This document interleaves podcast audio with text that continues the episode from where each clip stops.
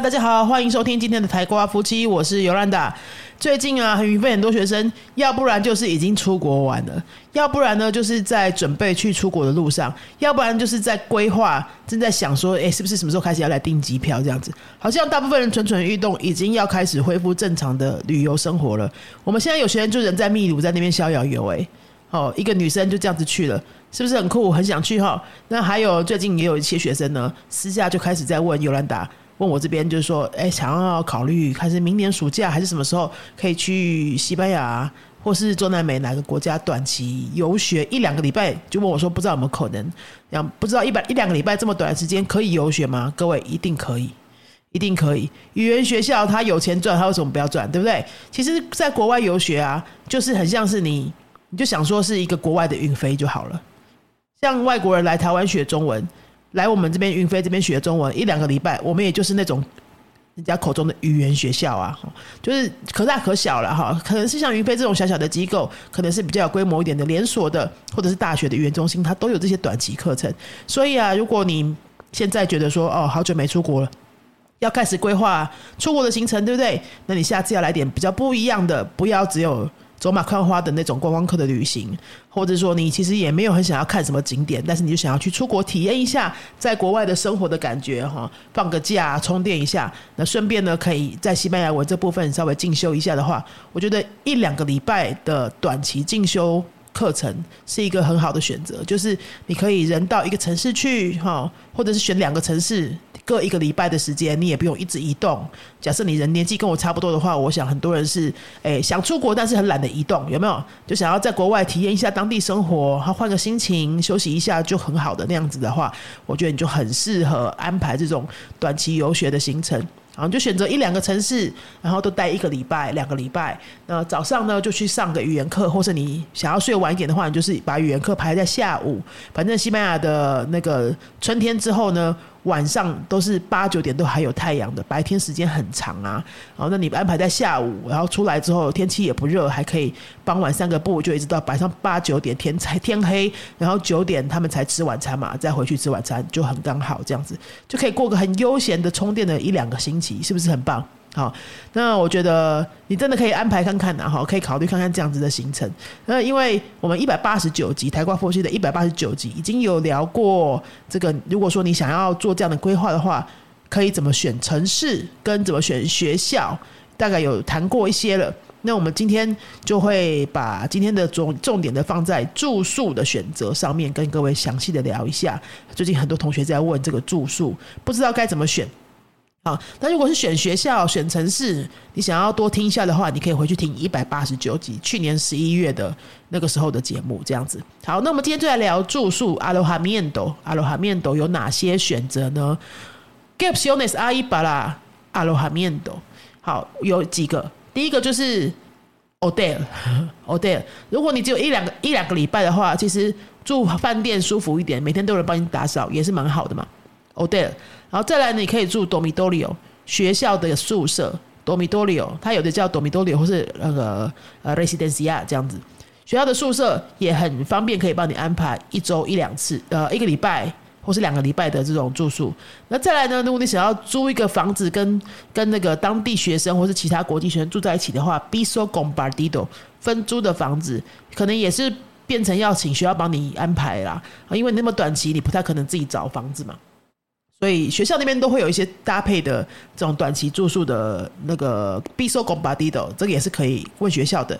再来呢，还有一个呃，familia a n f i d r i o n a f a m i l i a a n f i d r i o n a 就是寄宿家庭，寄宿家庭。那这几个呢，呃，我没有住过宿舍，那其他的我都住过。o day 我讲就不用再多讲，因为每个人都住过 o day 嘛，所以这个体验应该大家都差不多。那我今天会来跟大家分享我自己。住 Biso Compartido 跟住 Familia Anfitriona 这两个的体验，过去的经验，跟大家聊聊，可以帮助各位，如果接下来自己要选择的话，看看是不是可以当你的参考。这样子，住 Biso Compartido 的经验哈，呃，分租房子的话，是我在二十二岁、二十三岁去西班牙念一年语言学校的时候呢，我有先住一个，呃，我应该是先住了一个 Familia。住了三个月之后，我又搬出来，就变成住 Biso g o m b a d i d o 那我第一个住的那个 Familia 呢，其实也不算是寄宿家庭，他只是说他那个房子是独栋的，然后他们那个房子楼上有点像是顶楼加盖那种概念，可是不是那么糟的环境，就是它是那个独栋的房子，上面有多一层，然后他们家没那么多人要住嘛，那那一层就没有装潢的，但是有房间，然后也有卫浴什么的，该有的都有，这样子，他就把那个楼上租给国际学生，呃，他有三个房间。楼上三个房间，那他的大门是跟他们家的人同进同出的一个大门，同一个大门，然后再爬楼梯上去这样子。然后三个房间呢，他就租给我，还有另外两个英国的女生。那两个英国女生她们是一起来的，从英国的好像是大学同学吧，好一起来的。那我就是另外一个不认识的这样子，一个人一个房间，那三个人用一个卫浴设备。我那时候会选择那边呢，一方面是因为我那时候真的找很久了，因为我知道我要待一年嘛，所以我很认真的在找。我觉得一年的房子很重要，要好好的找喜欢的环境。可是啊，因为那时候你很年轻，然后西班牙文也很普通，大概阿豆斯左右的程度吧，所以就找的很辛苦。那时候没有什么网络找房子这种东西，二十二十多年前有没有？都是在路上那个电话亭撕这种租屋的广告。我跟你讲，你现在去西班牙有些小城市，它还是这样子做的，还是要去电话亭，还是什么路边撕那种公告栏的租屋广告，下面就是会一条一条剪开那种，有没有？然后就把撕下打电话。打电话去问说这个房间还在不在，还有没有要租？然后在地图上面纸本的地图哦，不是 Google 地图哦，纸本地图在这边画说，哎，找那个街道在哪边，然后看你从这这边要怎么过去。我就一直都是在那个公共话题那边打电话，因为那时候也没手机嘛，二十多年前呐，就是手机也没有那么流行哈。然后就这样子一个房间一个房间的打电话去找那个房子。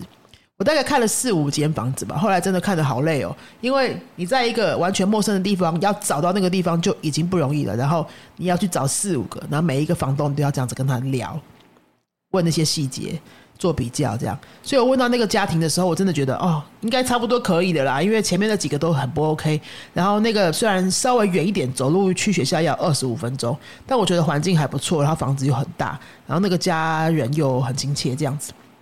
他只是租楼上给我们，所以基本上我们生活是分开的，就没有体验到那种住在别人家里的感觉。他们不会叫我们一起去吃饭，哦，他就是租空间给我们，只是他刚好他们就是刚好房东住楼下这样子。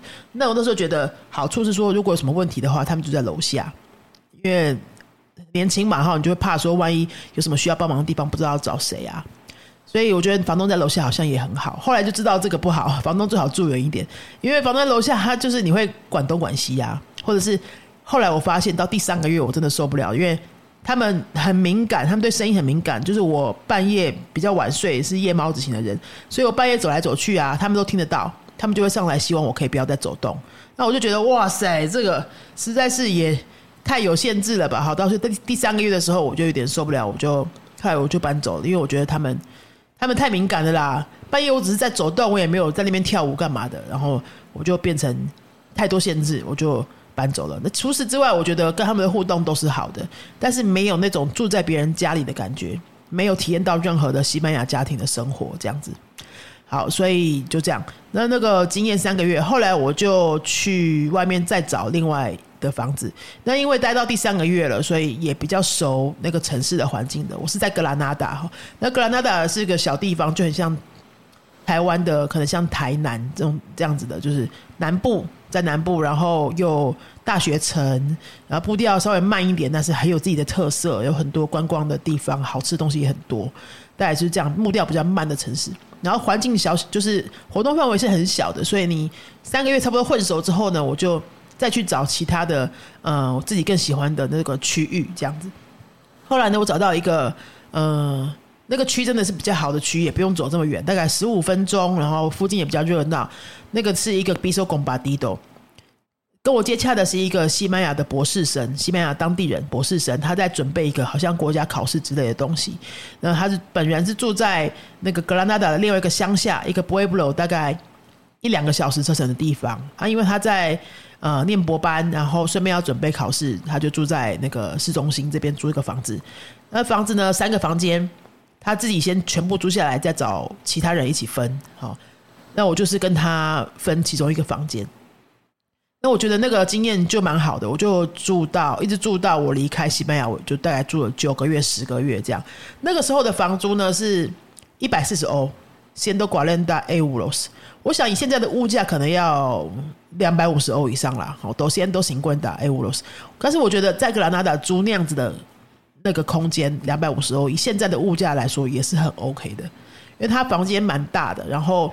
三个人就是用厨房，有自己的厨房，还有自己的卫，有三个人的一套卫浴，然后一个客厅这样子，还不错啦。那是市中心，所以附近要去吃东西啊什么的，买东西都算方便。对面就有，楼下就有 supermercado，就有超市这样。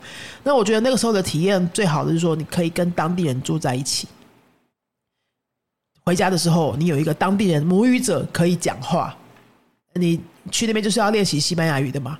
我建议是至少你住的地方最好是要一个以上的母语者是可以跟你对话的，这样子你的 input 你输入的东西才会是那种母语者等级的东西，而不要都是回到家都是那个国际学生哈，都是其他国家来的。当然你可以认识其他国家的朋友也是很棒，只是说对于学西文的帮助就没有那么大，除非他们的程度是比你高很多很多，那可能 OK。那如果大家程度一样烂，或者是或者他们都是更比你更初级的，变成你要教他们，那你就会觉得，诶，比较没有练习到什么东西了啊。那纯粹就是交朋友了。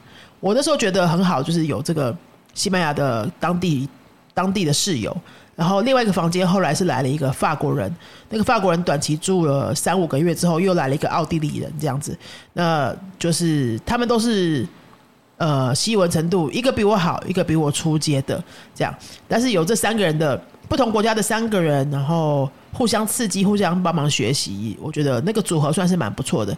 我后来有问那个西班牙人，就说你为什么为什么会想要租给那个外国人当室友？这样他说他其实心里就是觉得他想要找外国人当室友，因为他觉得这样比较好玩，然后可以认识其他国家的朋友，可以看看别的国家的人都在吃什么啊，怎么过生活。他觉得这样比较好玩啦，因为。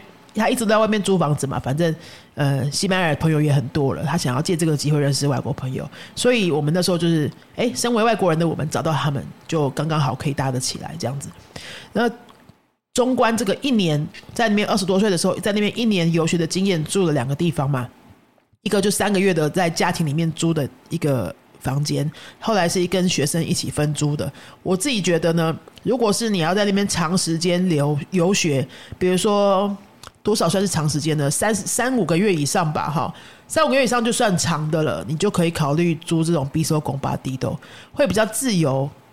然后你要带朋友回家干嘛的时候，就是你可能在语言学校认识新朋友啊，想要带回来一起吃个饭啊，煮个台湾菜给他们吃啊什么的，交朋友这样子的话，你住 B 收拱巴地豆就会比较自由一点呢。当然，你住一个人的 Studio 也是很好，就假设是一个人的套房的话，当然更自由嘛。那我是觉得说，住国外的时候，嗯，如果可以有当地的室友的话，虽然不是那么样的自在，当然没有在你一个人在你的空间里面百分之百自在，但我觉得因为这个机会很难得，就是你可以交当地的朋友，然后你还可以很容容易的认识到那个室友的朋友，就很容易有一群西班牙人的社交圈这样子。我会觉得牺牲那么一点点的自在感，然后去去换那个。跟当地人深度交流的体验啊，因为就只有这几个月的机会而已，就还蛮值得的。我就会比较推荐三个月以上的游学的话，你就租 B 收公巴迪斗，然后注意室友一定要有一个当地人，然后你聊的时候多聊一下再决定，多聊一下决定就是看他是不是一个好聊的，然后是不是平常会比较有社交活动的，最好不要是阿宅哈，就没什么社交活动，你就认识不到新朋友。然后他是不是呃回到住宿的时候？会在客厅吃东西啊，会有机会一起聊聊啊，你就比较有多练习语言的机会，这样子。然后当然也是生活习惯那些，就看个人，你你在意什么点，你就多观察一下。基本上他们都也就是正常人啊，因为有些有些我教过的台湾学生，他们就是打死不要跟当地人住，他们就一定要跟台湾人自己住在一起。说，哎，不知道当地人是不是生活会很乱呐？会不会很脏啊？会不会怎样怎样啊？哈，就觉得外国人好像不好搞这样。那我觉得不要这样想，因为他们也都是正常人而已啊。他们只是生活习惯不一样的外国人，呃，不会说因为他是哪国人就特别脏、特别乱，生活特别乱七八糟什么，不会这样子。呃，都已经人到国外去了，对不对？就放开心胸一点然后多尝试多看看。然后我自己觉得那九个月跟西班牙室友住在一起，真的看到很多东西，很很大开眼界的事情都有啊。然后也跟他学到很多，因为你只要一回家就有人可以讲话，当地人跟你讲的东西一定是你没想过的东西。就很多话题可以聊了，那他对台湾也会有兴趣，所以你也会有机会可以用西班牙文呢一直聊台湾的事情，这都很棒的交流。好，那这边就讲那个 Biso Combattido，讲到这边，我个人是蛮推的，三个月以上的长度很适合。然后再来就讲 Familia Anfitriona，寄宿家庭。寄宿家庭的经验呢，我是两年前去萨拉曼卡那边做一个短期的师资课训练课，才一个礼拜而已。因为想说才一个礼拜而已，你不可能找房子嘛，你不可能自己再去找什么分租公寓，谁要租一个礼拜，对不对？然后当然住饭店也是一个选择啦，哈，就比较简单哦，就可能就是费用高一点点，但是很舒服啊，他每天都有人帮你打扫啊。那你可以如果想要贵妇一点的生活的话，现在比如说我现在也比较经济能力的，要住好一点的饭店，就豪华一点点，一个礼拜奢侈一下也是还 OK。但是后来呢，我决定就不要。我我就选择了那个语言学校，就是帮我们做那个师资训练课的学校呢，提供给我们的那个那个呃寄宿家庭的方案。那个寄宿家庭是什么什么样的情形呢？就是语言学校他们都会有固定合作的 familia anfitriona 寄宿家庭，比如说他们学校就会有一个清单，可能几十个家庭，只要有国际学生来有住宿需求的话，他们就会媒合。没合你到不同的家庭去。那如果说比较有规模的学校的话，其实它更有制度哦，他会帮你看说，哎，你这个国际学生哈，你可以去勾选你的需求，比如说你希望他家里是没小孩的，这个也可以选呢。你希望他家里是有宠物或是没宠物的，也可以选。或者说你对哪些食物过敏的，他就会帮你没和说哪些家庭可能也有差不多的情况，那这样你们吃的部分就会比较没问题。或者是说，呃，还有什么，呃。职业好像也可以看，反正就是学校越大，好，他的寄宿家庭合作的量越多，他会可以提供你选择的那个分类就越细嘛。那比较小的地方的话，可能就比较没得选。那他们就是看你每合到哪一间，就很像是相亲一样。但是就一个礼拜、两个礼拜的时间，我觉得是非常适合。如果你是想说你要短期去那边充个电、游个学哈，然后。要住这个寄宿家庭的话，我觉得两个礼拜以内的体验，你都应该不会觉得很到不舒服的地步。因为大部分我在云飞上课的时候，只要跟学生聊到这个话题哈，大部分人就会对寄宿家庭有一些犹豫，都会是因为因为我们都是成人大人了嘛，有自己的生活习惯、生活节奏，然后希望可以住的舒服一点，那你就会觉得住到别人家里面去，会不会有一点拘束？会不会就是要听别人的那个？要配合人家的生活习惯呢，你就会没那么舒服这样子。那我必须说，真的，的确会，你一定会有一些些需要妥协的地方。以我那时候的经验来说，哈，像那个萨拉曼港那边，他说那个家庭妈妈说，他们那边的电费啊，冬天我是冬天去的，那电费很贵，所以他会希望我洗澡可以快一点。就是我在厕所为什么搞这么久？哦，我是说。诶，因为我们都是晚上洗澡，他们都早上洗澡嘛。那这个洗澡时间不一样，他觉得为什么我晚上可以在厕所搞那么久？这样，那好啦，因为这才一个礼拜而已嘛，你就洗澡快一点，一个礼拜也不过就是那五天，我这就就走住五天五五个晚上而已啊，哈。然后他第一天发现我为什么洗澡搞那么久之后，跟我讲，然后我就我就我就稍微诶皮绷紧一点，然后可能肥皂都抹好啊什么的那些哈，然后再开热水这样。不要给人家造成困扰，是的确需要有一些些的妥协。但我觉得好处大过于这些妥协。好处有哪些呢？就是第一，你可以完整近距离，应该是零距离的看到呃真实的西班牙家庭的生活样貌。这个是完全没有透过其他管道的话，你根本没机会啊，对不对？然后三餐你都跟着他们一起吃，你可以光明正大、理所当然的一起吃，而且你完全不用。担心洗碗、做饭、帮忙做家事这些，通通不用，因为你是有付钱的。你等于是把这个寄宿家庭当做一个 hotel，你有付住宿费跟食宿费给他嘛？然后你就是有你可以享受的东西呀，还有他们的服务啊，这样啊。呃，你不需要觉得不好意思，因为他们本来就是这是他们的工作。像我，我遇到的那个家庭，他是已经跟语言学校合作了快要三十年了。那个家庭的妈妈哈。是那个轰妈已经七十岁，然后轰爸也是好像六十八岁，就差个一两岁这样，年纪都很大，但是。哎，你不要觉得那个好像变成奶奶这样，不会，因为很多西班牙的那个年长者英法族，他们过得非常精彩，都比年轻人还要会过生活。他们都我看到的时候哈，我都我都傻了，因为我就觉得那个体验真的很很新鲜。看到人家的那个长辈是怎么过生活的，晚上九点吃晚餐，对不对？好，他们有时候。两个人还要出去约会哦，或者跟其他呃年纪差不多的一些朋友要去酒吧喝一杯哦，他们就会帮我的晚餐都先做好，然后跟我讲说你就自己吃。我记得有一个晚上就是我叫我自己吃了哈，或者跟他们家的那个女儿一起吃，他们家女儿跟我一样大，有时候还会回家住这样子，就一起吃，然后或者或者是就叫我自己吃，他们就会出去要喝一杯，或者是出去看足球什么的。去酒吧里面看足球，然后穿的很漂亮啊，穿西装啊，或是小礼服，这样一点都不像我们想象中的那种老人家的那种呃那种生活，一点都不像。他们很会过生活，所以我觉得用这个机会可以看到他们真实生活样貌是很值得的。然后另外呢，三餐你都不需要去担心说。哦，我今天早上要吃什么？明天中午要买什么？然后去那个餐厅不知道喜不喜欢？然后去那个餐厅会不会太贵？什么都通通不用想。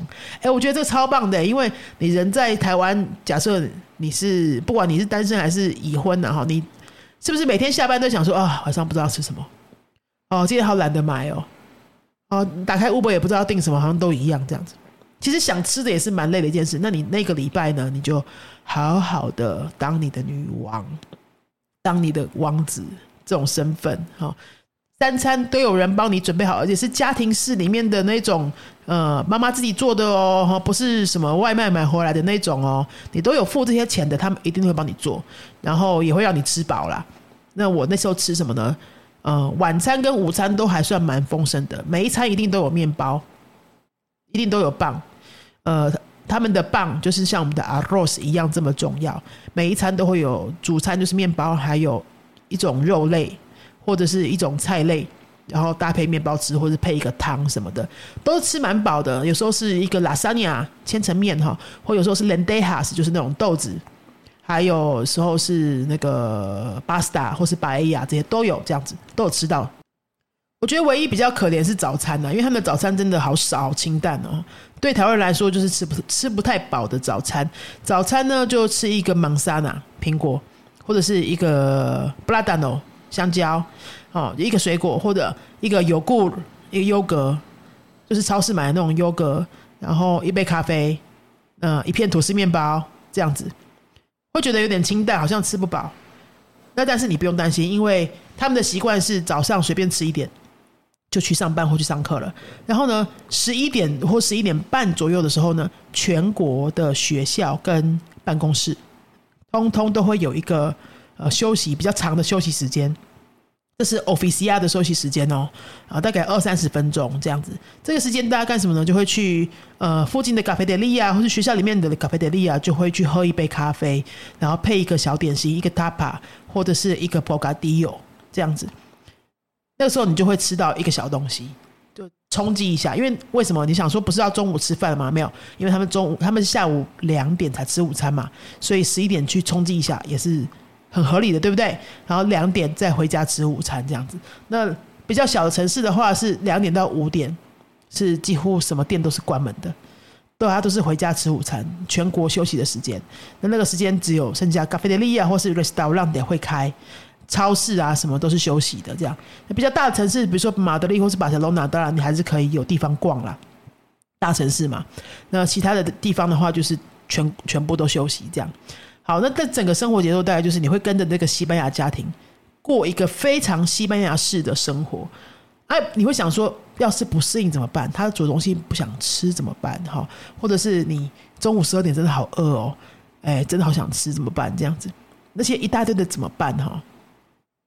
我知道这些担心是很正常的，但是你要想哦，啊，不过就一两个礼拜的事情，对不对？你人生当中也可能就只有这一两个礼拜有机会这样子体验这么西班牙式的那种生活的样貌，可以在你面前呈现，你可以体验到，而且你完全不用担心吃什么，你不用担心做家事，你也不用帮他洗盘子，什么都不需要感到罪恶，因为你是有付钱的，你就是他们的房客。好，他们就有义务把你照顾好，不管你几岁。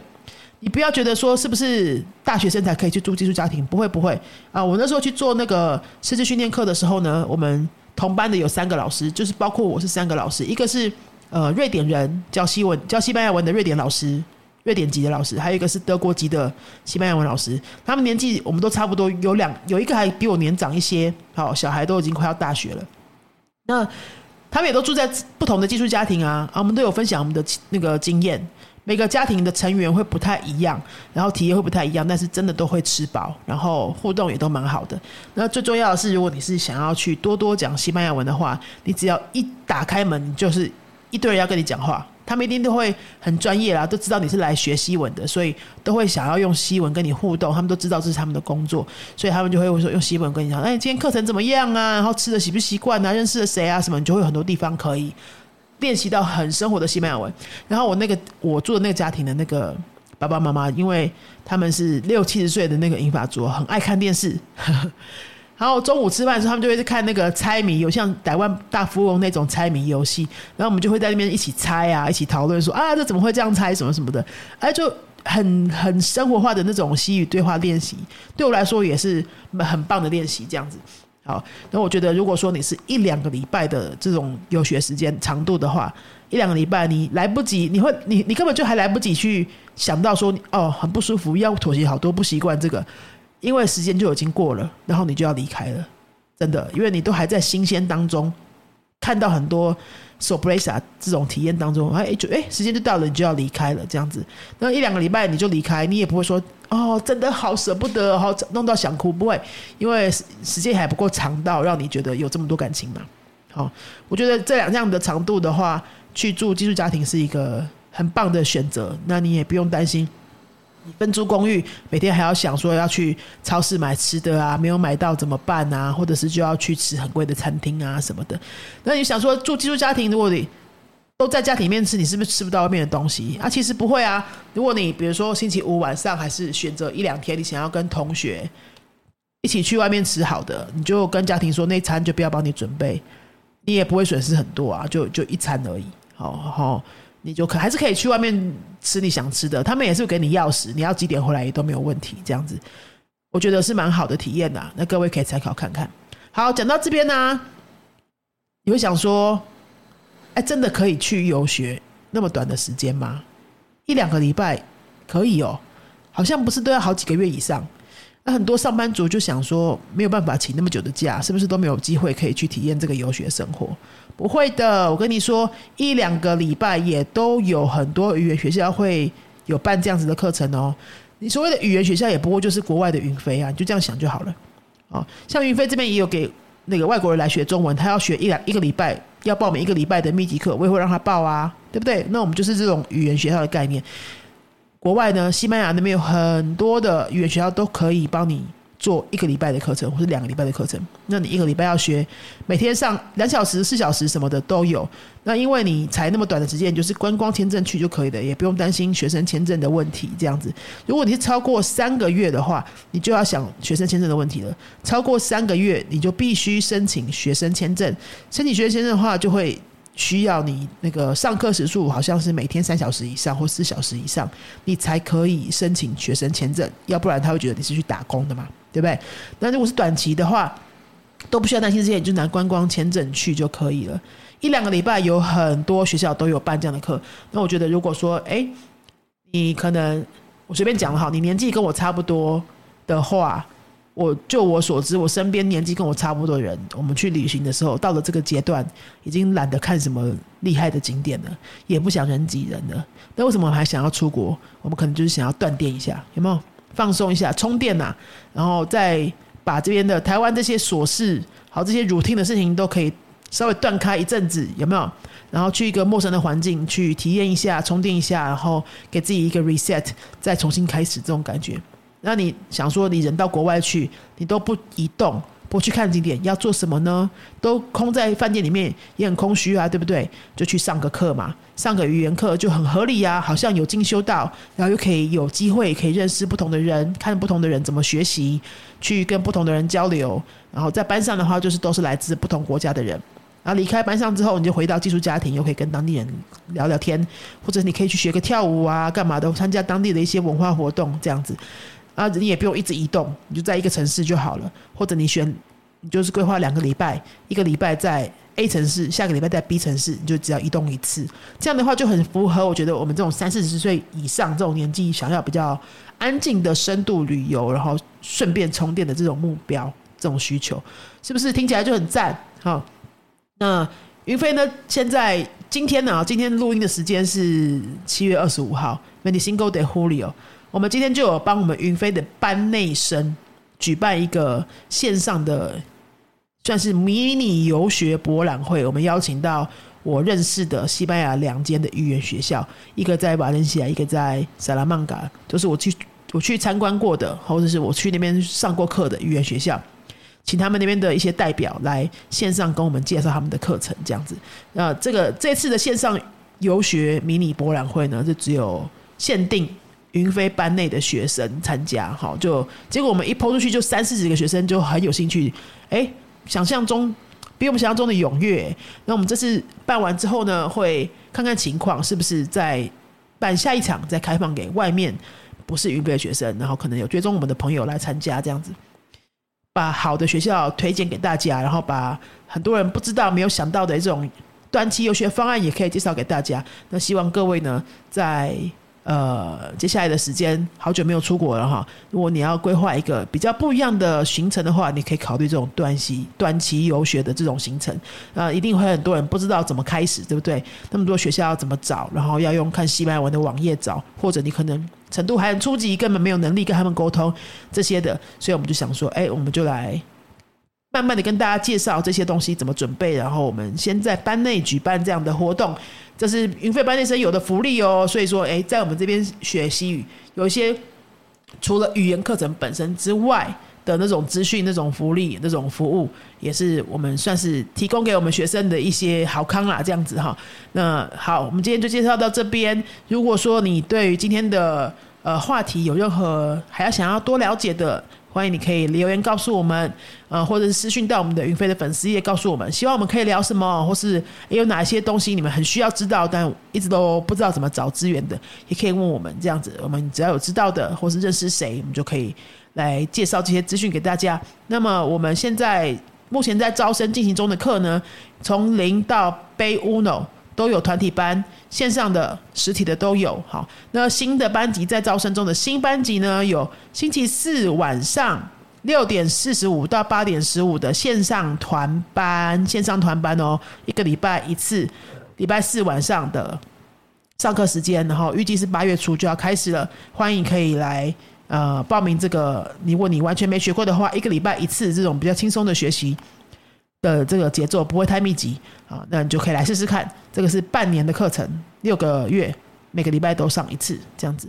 然后，如果是你是想要密集点学习的话呢，我们呃八月九月初九月初会开始的是密集课，为期一年，从零一直学到背乌诺，为期一年，总共两百二十个小时的密集课。这个课呢，在今年一月份已经开了四个班。目前呢，他们等都已经到现在七月已经学到背乌诺了。你看，半年就已经学到背乌诺了，他们就已经刚开始背乌诺。接下来半年就是一直在背乌诺这边来好好的训练，这样子。真的密集的效果是不一样的。如果你时间有，又有这个目标、有这个需求的话，可以参考这个班。目前呢，早上班已经额满，晚上班还有一两个位置。上课时间是礼拜二、三、五的晚上。那详细情形呢，你也可以私讯我们粉丝页来跟我们询问一下。好，那今天就到这边喽。如果你喜欢我们的节目的话，请你到 Apple Podcast 帮我们留个五星评论，然后分享给你的好朋友，让更多人知道这边的学习资源。那我们就下次再见喽，阿斯达瑞哥。Thank you.